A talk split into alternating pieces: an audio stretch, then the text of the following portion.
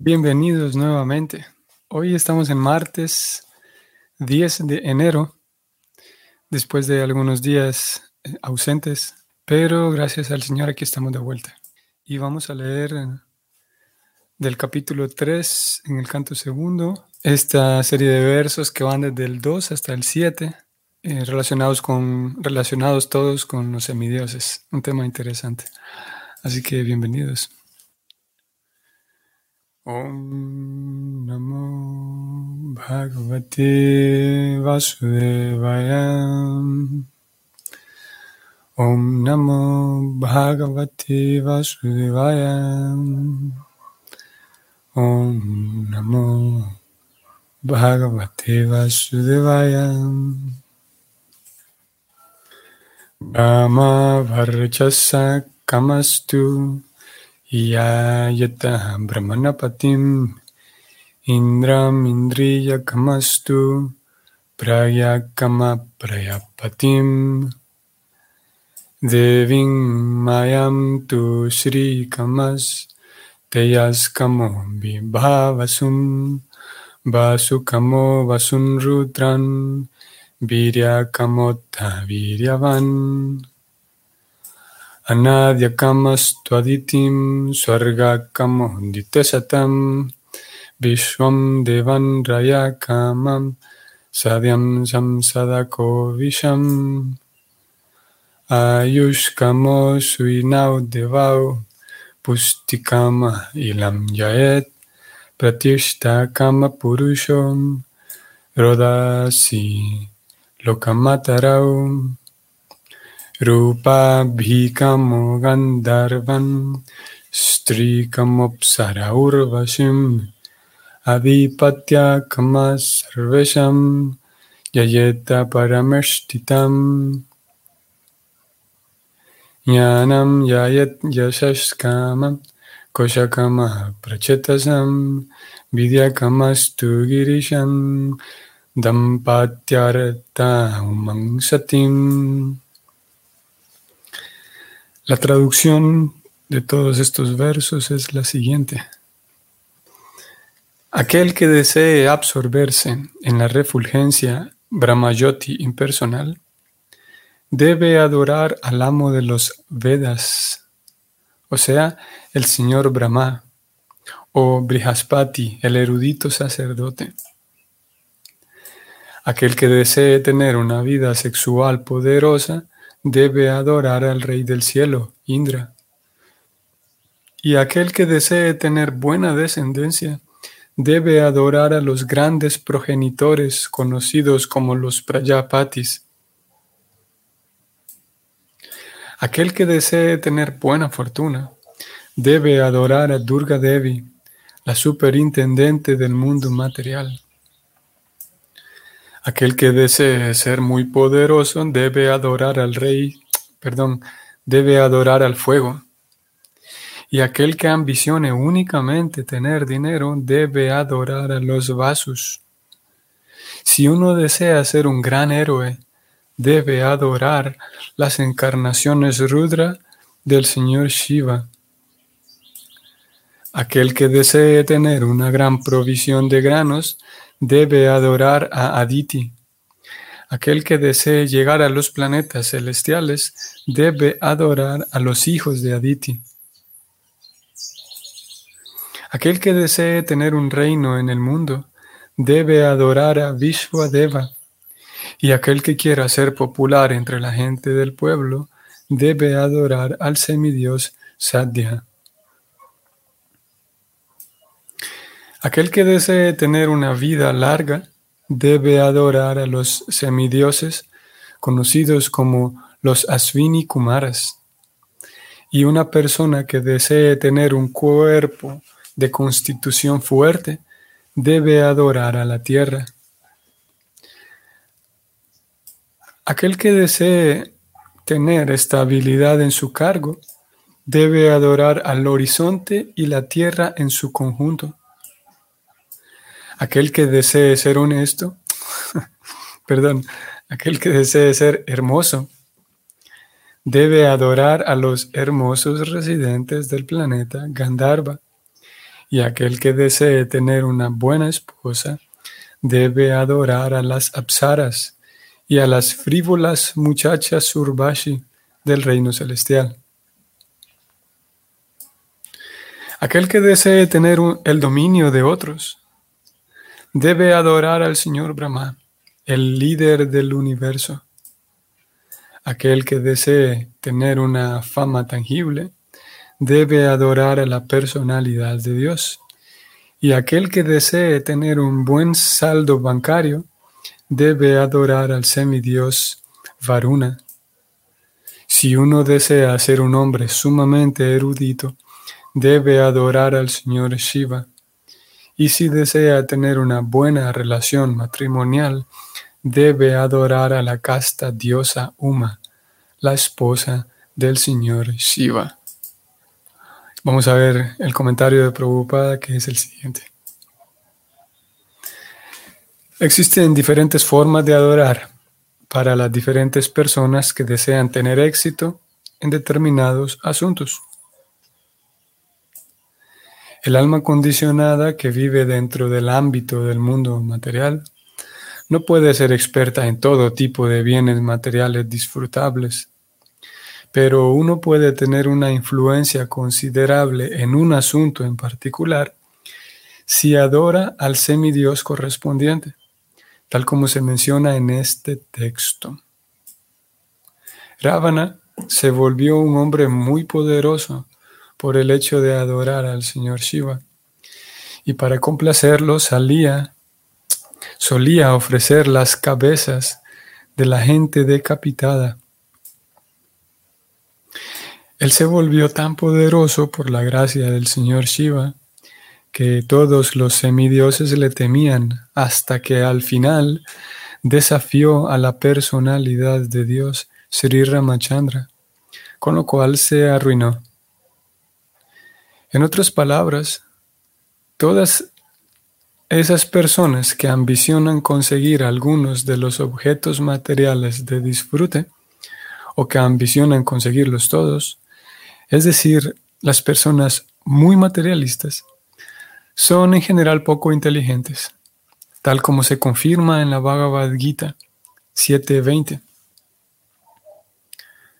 Ahí se dice que aquellos que están desprovistos de todo buen juicio, o aquellos cuya inteligencia ha sido retirada por la engañosa energía de Maya, ambicionan conseguir en la vida toda clase de disfrutes materiales mediante el proceso de complacer a los diversos semidioses, o por el hecho de adelantar en lo referente a la civilización material, bajo el estandarte del progreso científico.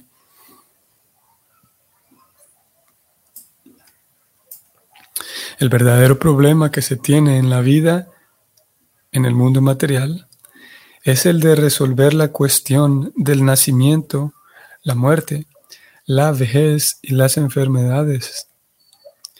Nadie quiere cambiar sus derechos de nacimiento. Nadie quiere encontrar la muerte. Nadie quiere ser viejo o inválido. Y nadie quiere tener enfermedades. Pero estos problemas no se resuelven ni por la gracia de ningún semidios, ni por medio del mal llamado adelanto de la ciencia material. En la Bhagavad Gita, así como también en el Srimad Bhagavatam, a esas personas poco inteligentes se las ha descrito como gente desprovista de todo buen juicio. Shukadeva Goswami dijo que de las 8.400.000 especies de entidades vivientes, la forma humana de vida es muy valiosa y difícil de conseguir. Y de esos escasos seres humanos, aquellos que están conscientes de los problemas materiales son aún más escasos. Y las personas aún más escasas son aquellas que están conscientes del valor del Srimad Bhagavatam, el cual contiene los mensajes del Señor y sus devotos puros. La muerte es algo inevitable para todo el mundo, ya sea uno inteligente o necio. Pero el Goswami se ha referido a Pariksit Maharaj como el Manishi, o sea, el hombre con una mente sumamente desarrollada, debido a que a la hora de la muerte dejó todo el disfrute material y se entregó por completo a los pies del loto del Señor, mediante el proceso de oír los mensajes de Él de labios de la persona indicada, Shukadeva Goswami. Pero las ambiciones de disfrute material que tienen las personas que se esfuerzan por conseguirlo se condenan. Esas ambiciones son algo así como la embriaguez de la sociedad humana degradada. Las personas inteligentes deben tratar de apartarse de esas ambiciones y buscar más bien la vida permanente por medio del proceso de regresar al hogar, de vuelta a Dios. Aquí termina el comentario escrito por Prabhupada.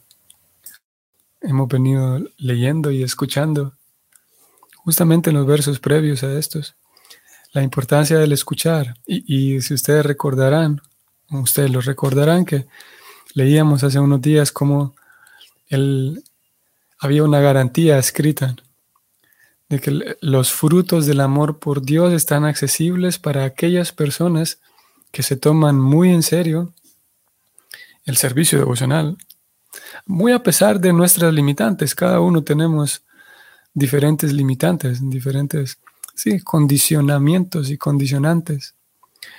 Pero a pesar de estar limitados de tantas maneras, cada uno de formas diferentes, eh, podemos tomarnos en serio en sí el servicio devocional y puntualmente tomarnos en serio el acto de escuchar, que como, como decíamos ese día, el acto de escuchar involucra escuchar, por ejemplo, el canto del mantra Hare Krishna.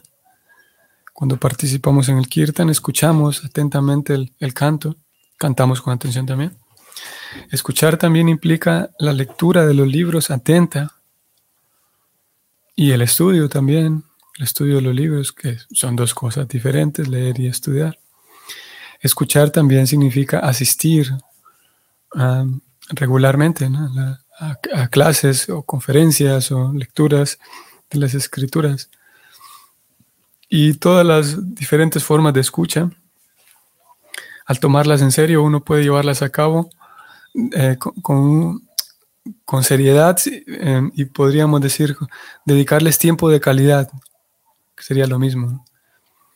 Y uno pudiera, por ejemplo, administrar su tiempo y mientras voy conduciendo, mientras voy para el trabajo, puedo ir escuchando un audiolibro, puedo ir escuchando una lectura del Bhagavatam, o mientras estoy cocinando, limpiando la casa, qué sé yo.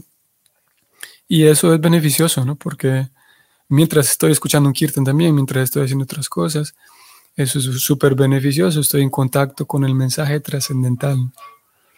Sin embargo, dedicar tiempo de calidad, en este caso puntual al Bhagavatam o a todo el mensaje trascendental, significa que aparte de escuchar mientras hago otras cosas, también es necesario para dar, eh, para avanzar de manera más sólida, es necesario dedicarle tiempo exclusivamente a esa actividad, exclusivamente dedicar tiempo a leer, el tiempo que sea, exclusivamente dedicar tiempo a únicamente a escuchar la, clase del Bhagavatam que alguien va a dar o asistir al templo donde se, hace la lectura del Bhagavatam.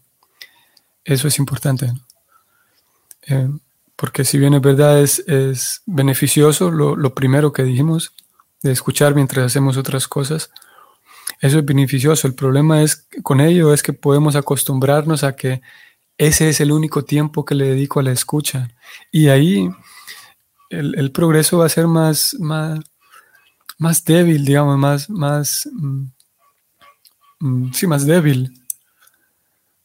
Y podemos eh, acostumbrarnos a eso, ya que en general nos acostumbramos a todo, todo lo que se repite. Y podría dar la impresión de que sí, estoy escuchando, estoy asistiendo a las lecturas o a las clases. Mm, pero hay una diferencia en dedicarle tiempo de calidad únicamente a prestarle atención a eso, a escuchar o a leer el libro, en fin. Así que todo esto lo decía porque aquí estamos felizmente retomando la, lectura y la escucha, la reflexión y el estudio de, este maravilloso libro que nos reporta indudablemente una, satisfacción, estar en contacto con el mensaje trascendental, estar en contacto con Krishna. Yendo al verso, mm, como dijimos el día que leímos el capítulo de corrido, en estos versos desde el 2 hasta el 9, vamos a ver si era hasta el 9, vamos a encontrar mm, una, sección de versos que van a recomendar, sí, em, que van a recomendar diferentes adoraciones de diferentes semidioses, o mejor digamos, va a recomendar que acudamos a diferentes semidioses si tenemos diferentes propósitos, diferentes aspiraciones. Y antes de que uno vaya y memorice esta lista y o saque el papel y lápiz, el Bhagavatam ya en el texto 10, después de dar esos, desde el 2 al 9, de dar esa lista, en el texto 10 inmediatamente va a decir, hey, pero eso que acabamos de leer es para personas poco inteligentes. Es para, eh, eh, no tiene, si bien es verdad, esta lista ya se presentó, el Bhagavatam va a decir, pero eso es irrelevante. Una persona realmente con buen juicio, como aquí leímos, una persona inteligente, va a acudir siempre a la suprema personalidad de Dios. Y es lo que intenta el Bhagavatam, es lo que intenta Prabhupada al ir haciendo este acompañamiento al, lector del Bhagavatam de que uno no se distraiga con estas cosas, que uno centre su atención en la suprema personalidad de Dios, porque en fin de cuentas, como ya lo hemos sabido, lo hemos leído, en fin de cuentas cada una de las los beneficios que puede otorgar los diferentes semidioses son otorgados eh, gracias a la, a la facultad, a, que Krishna los faculta a ellos para poder eh, em, ayudar, digamos, a algún ser humano que les ofrece tal o cual adoración. En fin de cuentas, todo depende de Krishna, de la sanción del Señor. Y el verso 10 va a decir que lo mejor es en todos los casos, porque alguien podría decir, espérense, alguien podría decir, bueno, yo estoy leyendo el Bhagavatam, pero honestamente yo tengo ciertos deseos materiales. Bueno, esto, este tema lo vamos a tocar en cuando lleguemos al texto 10. Alguien podría decir, es que yo soy honesto, yo soy transparente, y tengo ciertos deseos materiales. Entonces, ¿cómo hago? Eh, si tengo esos deseos, no quiero, no quiero mentirle al Bhagavatam, no quiero mentirme a mí mismo. ¿Cómo hago si tengo estos deseos? El Bhagavatam va a decir, no se preocupe.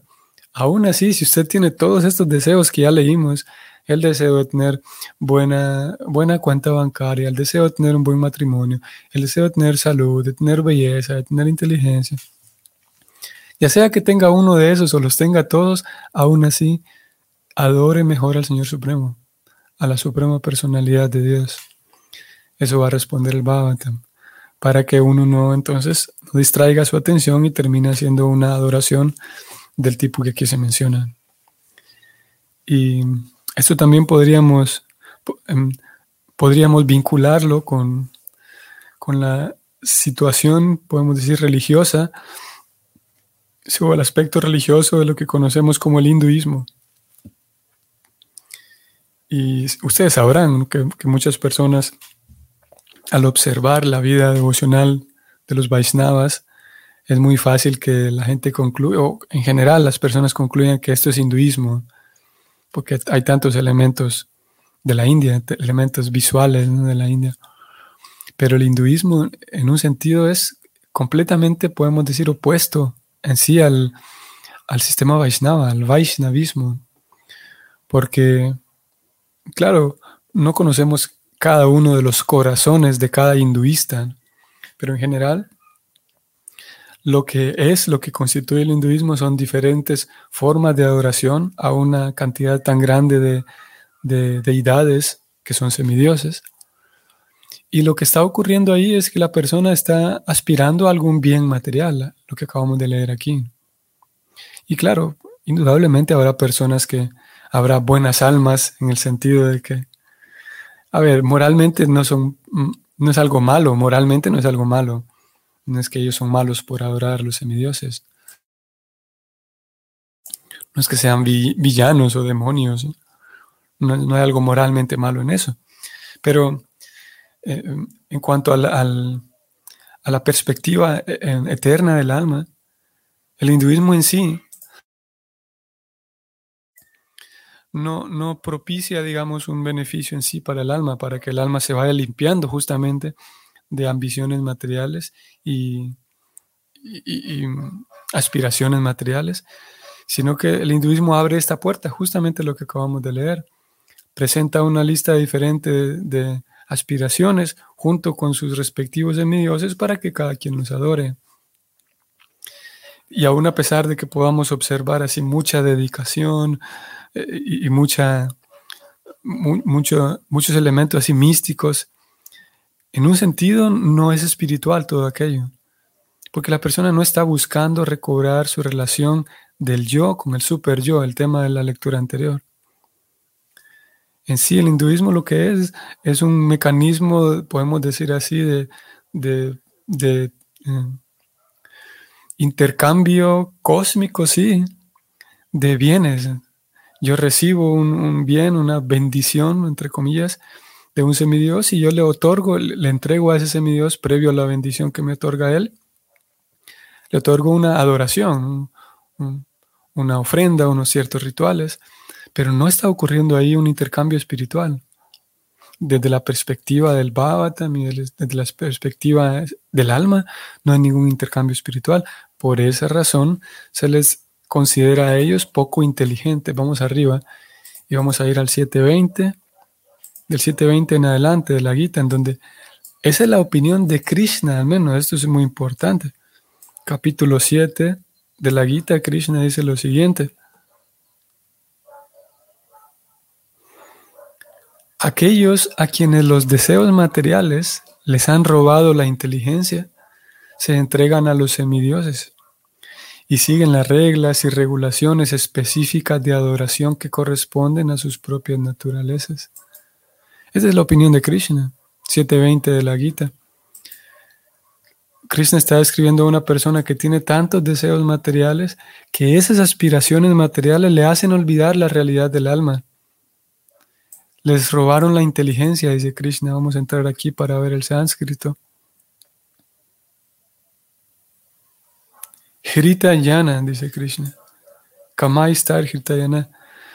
Eh, alguien que sí, que fue despojado de todo conocimiento, que que tiene tantas aspiraciones materiales que esas aspiraciones le arrebataron la cordura.